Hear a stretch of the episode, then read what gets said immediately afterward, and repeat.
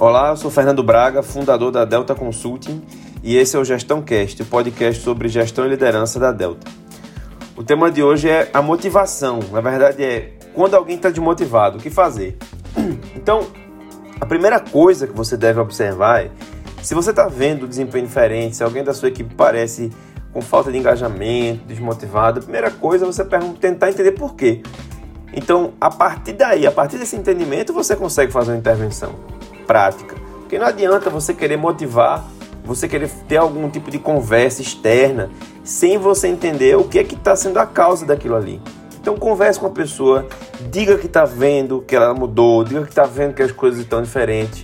Tente entender a perspectiva dessa pessoa e deixe claro que a sua, sua postura é de entendimento e não de forçar, de impor algo, e sim de ouvir mesmo entender. Então a pessoa pode dizer, por exemplo, que está sentindo que o trabalho está aquém do que ela pode fazer ou que ela está se sentindo incompetente. Então, dependendo, por exemplo, dessas duas alternativas, se está aquém do que ela está fazendo, é tentar ver atividades mais desafiadoras.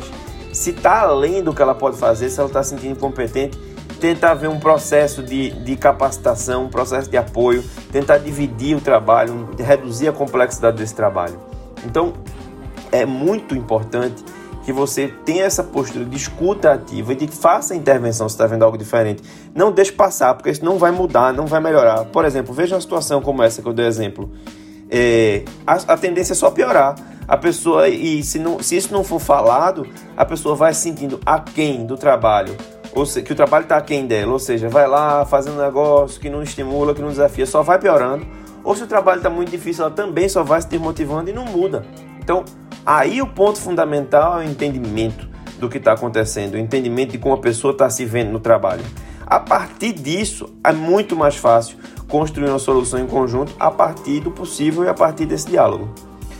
Um abraço e até a próxima semana.